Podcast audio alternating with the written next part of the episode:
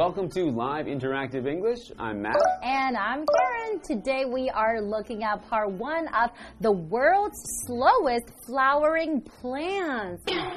wow! Yeah, since we're talking about plants today, I brought along a plant of mine from my home. Wow, so professional. And Matt, I didn't know that you are great with plants and flowers. I it's am. beautiful. I know, I'm really great with plants and flowers. I've had this one for a long time already. Are you serious? Because mm-hmm. I'm really, really bad with plants and flowers. I never remember to water them, and they always die in my oh, hands. Oh, it's really not that hard, Karen. I Are you it's Pretty easy to take care of plants. But it's so pretty. Maybe you can teach me. How do you how do you take care of your flowers and plants? Not, nothing much. I just, you know, leave it on its own and it, it does its thing. Do you water it like you know like a few times a week or you know how much ever amount? No, you know, it seems pretty good. You don't water your plants?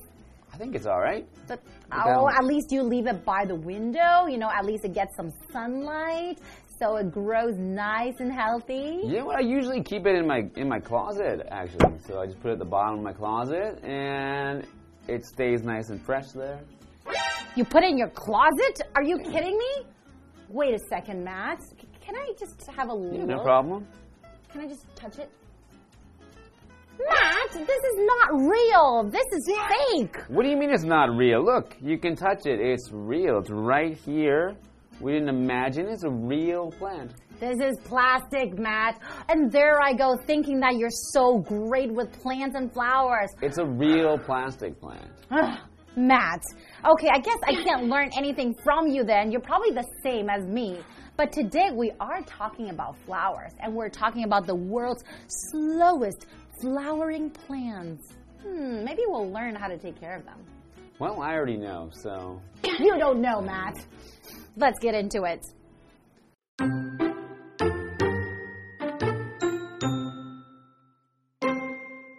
There's nothing nicer than a garden when all of its flowers are in bloom.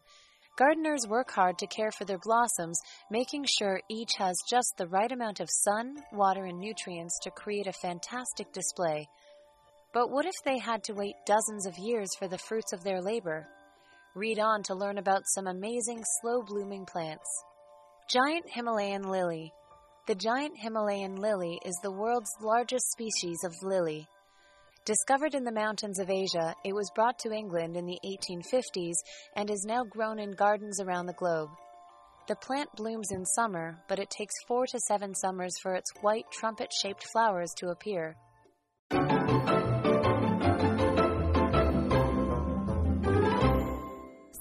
Looking at part one of the world's slowest flowering plants, and I think that sounds really, really interesting. Although I'm not very good with flowers, they pretty much die in my hands right away. so, but I think there's probably something that we can learn from this article today. well, I'm great with flowers, so there's probably not much more I can learn. Really, But- Matt? but we'll see. so, there's nothing nicer than a garden when all of its flowers are in bloom. Hmm, when all the flowers are in bloom, what does that mean? So, we have the word bloom, which here is used as a noun, but when used as a verb to bloom, it means that the flowers open, to open as a flower. So, when we say that a garden is in bloom, we mean that the plants have most of their flowers open already or are in the process of opening up. Mm-hmm. So, for an example sentence, we have the flowers in the park will not be in bloom until the spring. Ah, so sometimes you have to wait for a couple of months for the flowers to be in bloom. Yes. Ah, okay. So gardeners work hard to care for their blossoms, for the flowers, right? Making sure each has just the right amount of sun, water, and nutrients to create a fantastic display. So we all know that when you're taking care of plants,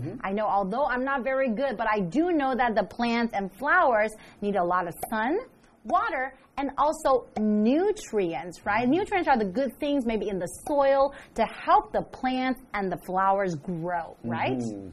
So it needs nutrients. It can't be in bad soil. You need to have good soil so that it helps them to grow. Exactly. And our next vocabulary word here is fantastic. And that is an adjective. When you describe something as fantastic, you're just saying something is wonderful, spectacular, great. Just one of those words. Just very good. Yes. in simple words, just means very, very, very good. So in our example sentence, it says Gerald has a fantastic idea for a novel, but isn't sure how to get started. So that means that he has a wonderful mm -hmm. idea for a novel. The novel is uh, just like a book, but isn't sure he doesn't know how to start it. Okay, that's a hard way to hard thing to do is to start off a story. That's right.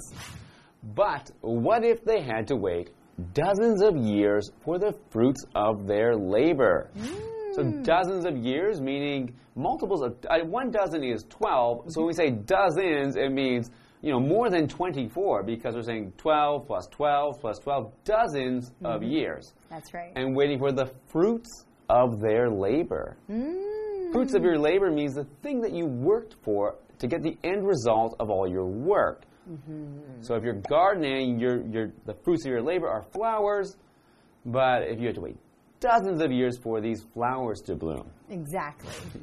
Read on to learn about some amazing slow blooming plants. Oh, so we are going to learn about some wow, amazing blooming plants. Okay, so the first one giant Himalayan lily.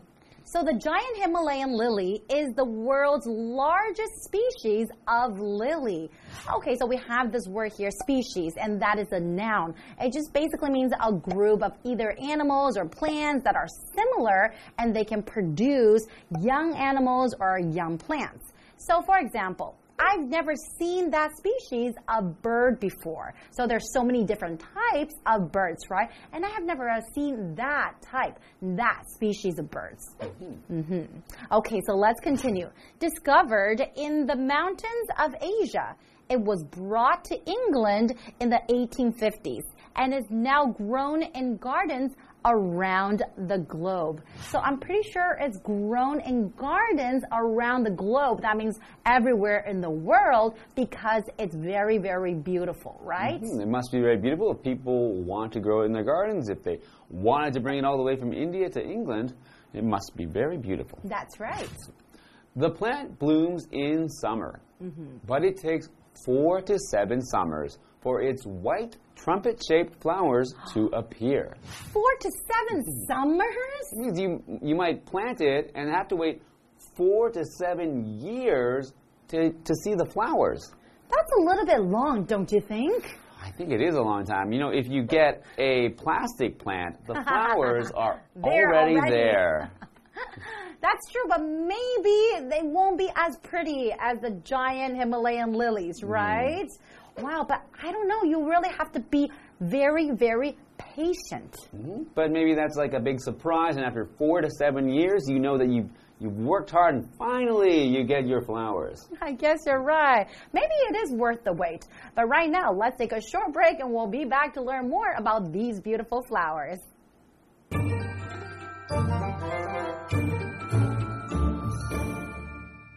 Hello，大家好，我是 Hanny。这两天的课文是要介绍最晚开花的植物。课文一开始就写说，没有什么比所有花朵都绽放的花园更美了。那么园丁们他们努力照顾这些花卉，确保每一株都有适量的阳光、水和养分，为的就是要有最棒最美的呈现。但要是得等待数十年才能看到这个辛苦的成果，该怎么办呢？好，我们先来看看单字 bloom。Bloom 这个动词它表示开花，或者是呢，它可以当名词来表达观赏用的那种花，或者是开花、开花期的意思。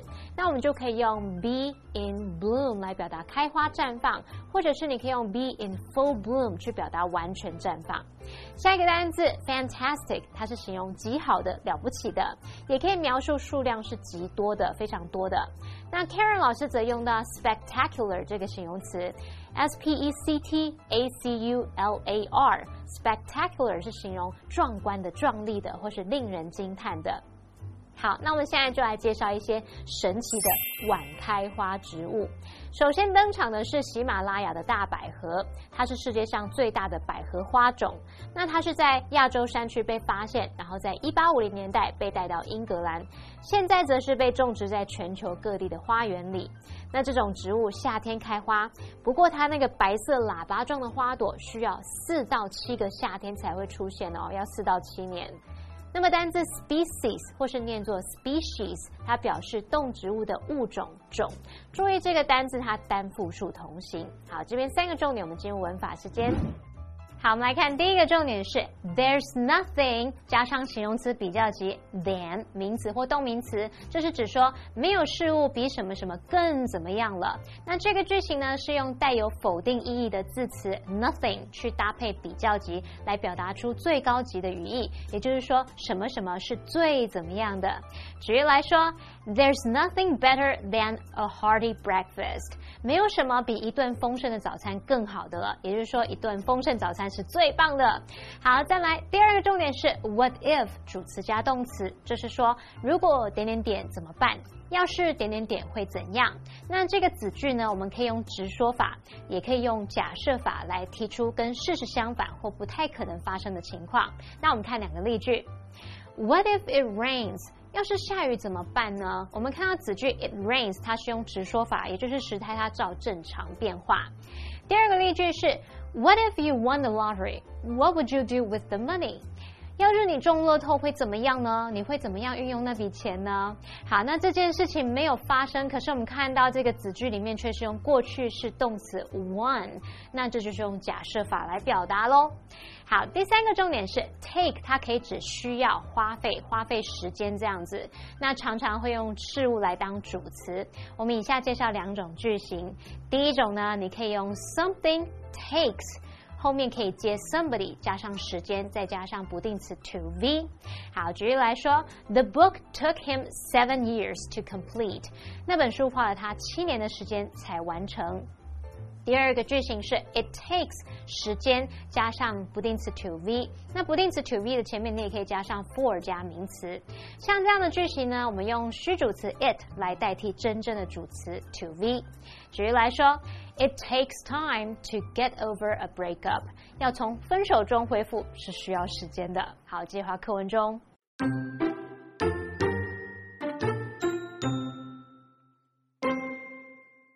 Corpse flower. With one of the biggest blossoms in the world, it's no wonder the corpse flower takes up to 10 years to bloom. Its red spathe resembles a large petal, and the plant can reach a height of 3 meters in full bloom. Huge crowds gather to watch the event, but not just because of the flower's beauty. They want to experience its rotting meat like smell, which gives it its name and helps attract the flies that pollinate it.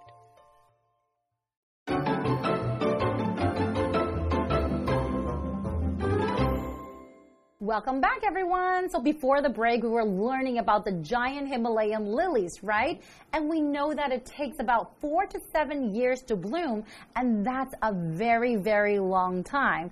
And right now, I know you're going to tell us about a kind of flower that is, would you say beautiful?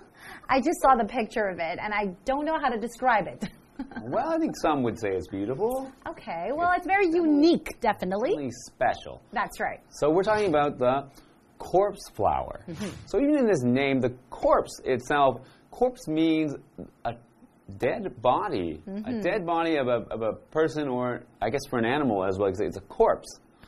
So with one of the biggest blossoms in the world, it's no wonder the corpse flower takes up to 10 years to bloom. Its red spathe resembles a large petal, and the plant can reach a height of 3 meters in full bloom. Uh Huh. Three so meters. Wow, that's really, really big, and it takes about 10 years to bloom. And its red spathe resembles a large petal. So we know the flowers have many, many petals, right? Mm -hmm. But this kind of flower, it has one, like a large petal. So like it's called the red spathe, right? Mm -hmm. It's red.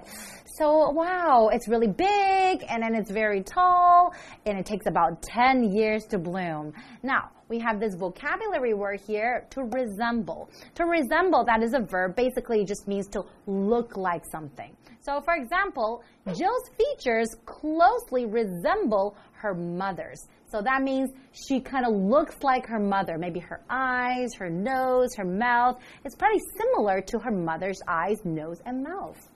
Yeah. So it's interesting that that took 10 years to grow to 3 meters. Mm -hmm. That's actually, you know, not that slow because, you know, it took me like 18 years to get to less than 2 meters. So, you know, it's not, it's not but it's a flower, right? You're a person. It's a oh, little bit different. but it's very interesting, though. Okay, so let's continue. Huge crowds gather to watch the event, but not just because of the flower's beauty. They want to experience its rotting meat like smell, mm -hmm. which gives it its name and helps attract the flies that pollinate it. Wait a second. So it's called corpse flower because it has that rotting meat like smell. Like the meat has rotten, like it has gone oh. bad. People wait to experience this smell. I don't even, I mean, you don't have to wait that long. You can just open my refrigerator and you can get that rotting meat like smell sometimes. Really? Sometimes, if I forget. And then we know that that kind of smell would attract the flies, right? Mm -hmm. And it would attract the flies that would pollinated. So we know that, you know, like bees or butterflies and then, you know, insects, they can pollinate. That means to bring, gives pollen to the plant of another plant from the same kind. So it will help the seeds grow. So, you know, the flies can do that because they like that smell. Mm, and the flies are attracted to this plant because of this rotting meat smell. So fl flies like rotting meat, and because they are attracted to this smell, they can pollinate it. So to be attracted or to attract something means to cause something to move toward or to want to move toward something. Mm-hmm, that's right. So the beach town attracts many visitors in the summer. Mm, so many visitors want to go there in the summer. Everyone wants to go to the beach in the summer, so the beach town is a good place to go. It means people will want to go towards it, want to go near to this beach town and enjoy the beach, I guess. Mm, exactly. Wow, I have never heard of these flowers before. You know, we learned about the giant Himalayan lily mm -hmm. and also the corpse flower. Which one do you like more? I think I prefer the giant Himalayan lily because if I'm going to wait so long to see a flower, I might as well see something pretty and not smelly. That's true. Also, if you're going to grow a corpse flower, where do you grow it? You're going to want to keep it in, in your yard or in your home. Because it would smell really, really bad. But I guess it would still be interesting to kind of like, you know, see what it looks like. You know, I really, I probably wouldn't like the smell, but I would like to experience it though. It'd be a good achievement to grow a flower for such a long time and finally get it to bloom. But I could do without the smell. I think If I could just see someone else grow it, that'd be better. That's true. Well, I guess we'll be learning about more interesting flowers in part two as well, right? That's right. So we'll see you next time. See you guys next time.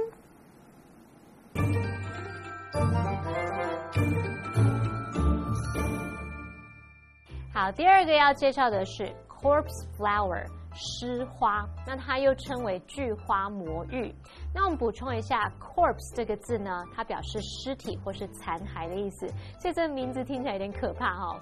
课文就写到说，这种植物啊，拥有全世界最大的花卉之一，那要长达十年才会开花。而这种植物盛开的时候，它高度可以达到三公尺哦，然后就会有大批人潮要聚集来欣赏。可是大家不是单纯为了花朵，而是想要感受它那个像腐肉的气味。那这种气味呢，是有助于吸引可以帮助它授粉的苍蝇。好，文中用到复合形容词 rotting meat like。Rotting meat 是腐肉嘛，所以它就是形容像腐肉的，呃，那个臭味感觉很可怕哎。那么单字 resemble 是动词，它表示相似与什么类似。还有 attract 表示吸引、招引。那补充单字 pollinate 则是表达说为什么来传授花粉。我们也顺便学一下花粉的英文是 pollen，p o l l e n，pollen 这个名词就是花粉哦。好，那么以上是今天的讲解，同学别走开，马上回来哦。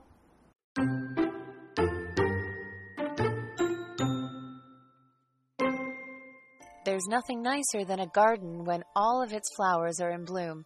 Gardeners work hard to care for their blossoms, making sure each has just the right amount of sun, water, and nutrients to create a fantastic display. But what if they had to wait dozens of years for the fruits of their labor? Read on to learn about some amazing slow blooming plants. Giant Himalayan Lily. The giant Himalayan lily is the world's largest species of lily. Discovered in the mountains of Asia, it was brought to England in the 1850s and is now grown in gardens around the globe. The plant blooms in summer, but it takes four to seven summers for its white trumpet shaped flowers to appear. Corpse flower. With one of the biggest blossoms in the world, it's no wonder the corpse flower takes up to 10 years to bloom. Its red spathe resembles a large petal, and the plant can reach a height of 3 meters in full bloom. Huge crowds gather to watch the event, but not just because of the flower's beauty. They want to experience its rotting meat like smell, which gives it its name and helps attract the flies that pollinate it.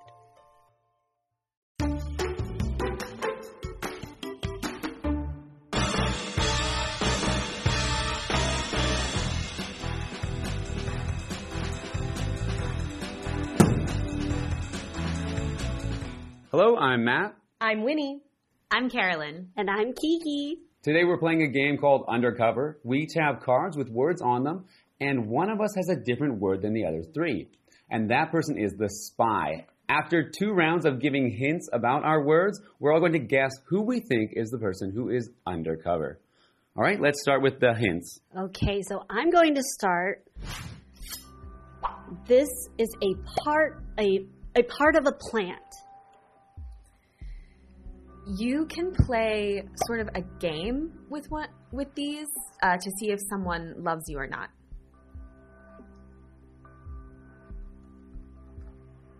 During fall, these fall off. These come in many different colors. These are layers that make up a type of plant. I think a fictional character lived inside these. Fairies, like in Peter Pan, tend to use this on their clothing. Um, you can sometimes see these on a pattern on clothing, like on a shirt. Okay, so on the count of three, we're all going to point to who we think is the spy. So everyone ready? One, two, three. Oh. oh. Okay, Okay. so let's all reveal our words. So what was your word? Mine was petal. Mm-hmm. Mine was petal. Mine was leaf. And mine was petal. Actually, around the second round of hints, I started to feel like I was the spy, but I wanted to point to Carolyn to kind of mislead you guys mm-hmm. because I do realize when you guys were saying, when Carolyn said, this is when you, you know, you do, um, does he like me? Does he not like me? He likes me, he likes me not. Yeah, they use the petals, and that's when I started to realize, especially when I said fall, yeah. they start to fall off. Mhm. Well, what I want to know is we both knew that it was Winnie because it was implying that she was talking about leaves, but I want to know why Carolyn. Why did you think it was Matt? Well, because petals can fall off too. I thought I thought I thought she was just like being vague. Yes. And and you were so vague that I it, it, it could really go. it could have way. been like a lot of different things. Yeah, I actually I couldn't think of any good hint because you guys are, I, I'm going last, so you guys already said the good hints and left me with nothing good to say. So I just I can only think of vague things to say. Well, but I, I, I did think that because when Matt said that people had this pattern on their, you know, shirt, usually people have flowers on their shirt. They don't really have leaves. I mean, there are, but people like flowers on their shirt. You guys got me.